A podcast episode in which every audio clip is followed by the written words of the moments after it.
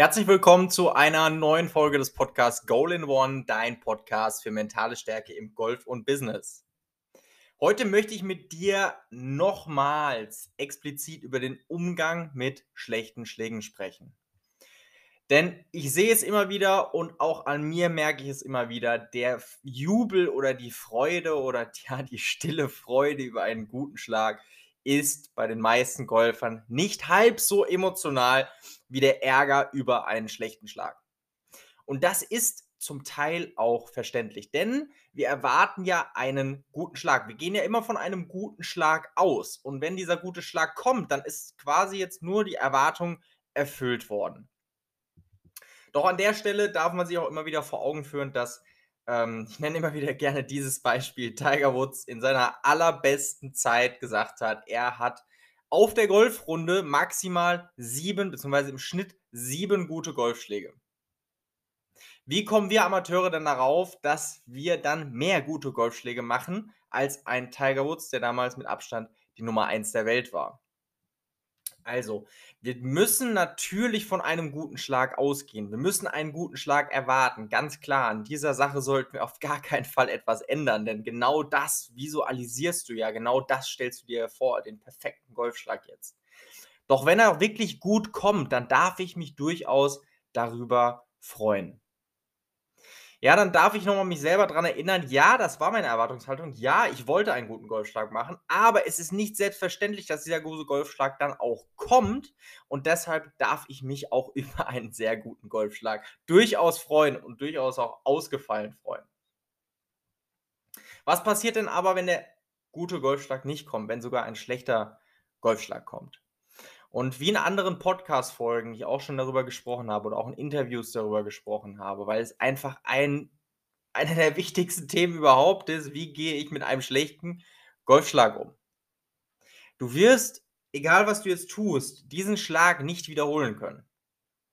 Und du hast, auch wenn du das dir manchmal einredest, du hast keinen absichtlich schlechten Schlag gemacht. Das heißt, es passiert nun mal so etwas auf dem Golfplatz. Das gehört zu dem Spiel dazu. Und umso schneller wir es schaffen, das zu akzeptieren, beziehungsweise auch diese negative Emotion, diese negative Energie wieder umwandeln in positive Energie, umso wahrscheinlicher ist es, dass wir schnell wieder in unseren Rhythmus kommen und dass die nächsten Schläge eben auch wieder besser werden. Was kannst du tun? Wie ich es immer gerne nenne, die Situation umerleben geh nochmal in diese Situation hinein. Ja, wenn du diesen schlechten Schlag gemacht hast, stell dich nochmal an Ort und Stelle und mach nochmal einen Probeschwung in Zeitlupe und versuche nochmal zu rekapitulieren, okay, wie wolltest du diesen Schlag jetzt genau spielen? Was hattest du jetzt genau vorgehabt? Wie sollte dieser Ball jetzt genau fliegen? Wo sollte der Ball jetzt genau aufkommen? Was war dein Ziel von diesem Schlag, den du jetzt gerade gespielt hast? Und versuch dir das nochmal vorzustellen, wie du ihn hättest spielen wollen.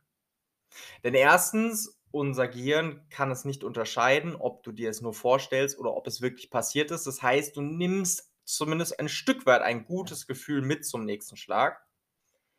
Und zweitens, und das viel wichtiger ist, ich kann mich nicht energetisch, also mit meiner ganzen Aufmerksamkeit damit darauf richten, jetzt nochmal diesen Schlag zu visualisieren und mich gleichzeitig extrem aufregen. Das heißt, ich komme in der Situation, wo, wo wahrscheinlich die Emotionen am höchsten steigen, komme ich ganz schnell wieder runter und komme wieder in, in einen positiven oder in einen positiveren Flow hinein, indem ich diese Situation nochmal neu erlebe.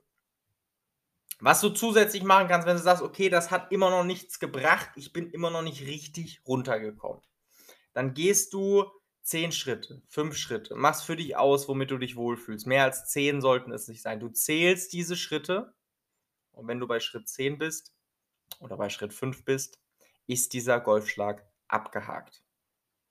Und das Signal, das du an dich senden solltest, ist erstmal ein ganz klares, großes Stoppstill, das du dir vorstellst, dass sie sagt, okay, stopp, hier nicht weiter. Wir denken nicht mehr über diesen schlechten Schlag nach, sondern wir denken jetzt über den nächsten Schlag nach, beziehungsweise wir denken eben darüber nach, ja, wie ich mir diesen Schlag eben nochmal vorgestellt habe. Ich denke darüber nach, was ansonsten hier in der Natur vielleicht schön ist. Ich spreche mit meinen Mitspielern, ich lenke mich ab.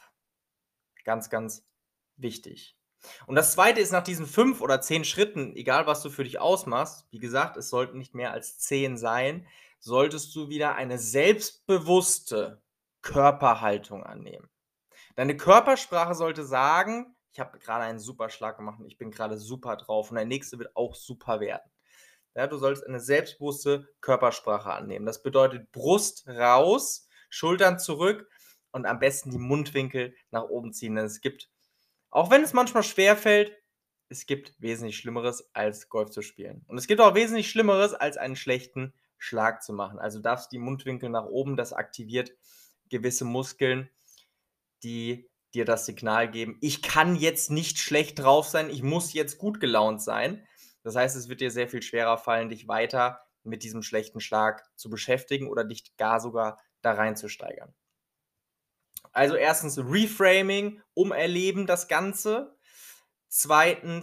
wenn es für dich noch nicht reicht, bis 10, 10, 10 Schritte gehen oder 5 Schritte gehen, ein klares Stoppschild vorstellen und dann sofort wieder eine selbstbewusste positive Körpersprache, Körperhaltung annehmen und die Mundwinkel wieder nach oben ziehen.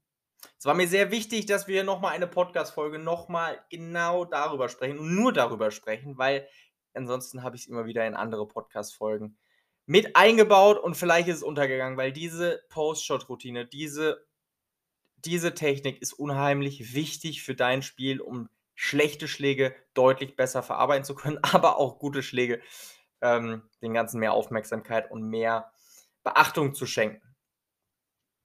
Wenn du sagst: „Hey, ich will unbedingt mehr wissen über diese mentalen Geschichten. Wie kann ich besser Golf spielen durch mentales Training?“ Und ich kann dir immer wieder sagen, es ist relativ einfach, da ein paar Knöpfe zu drücken, wodurch sich dein Spiel in kürzerer Zeit zumindest mal in die richtige Richtung entwickeln wird.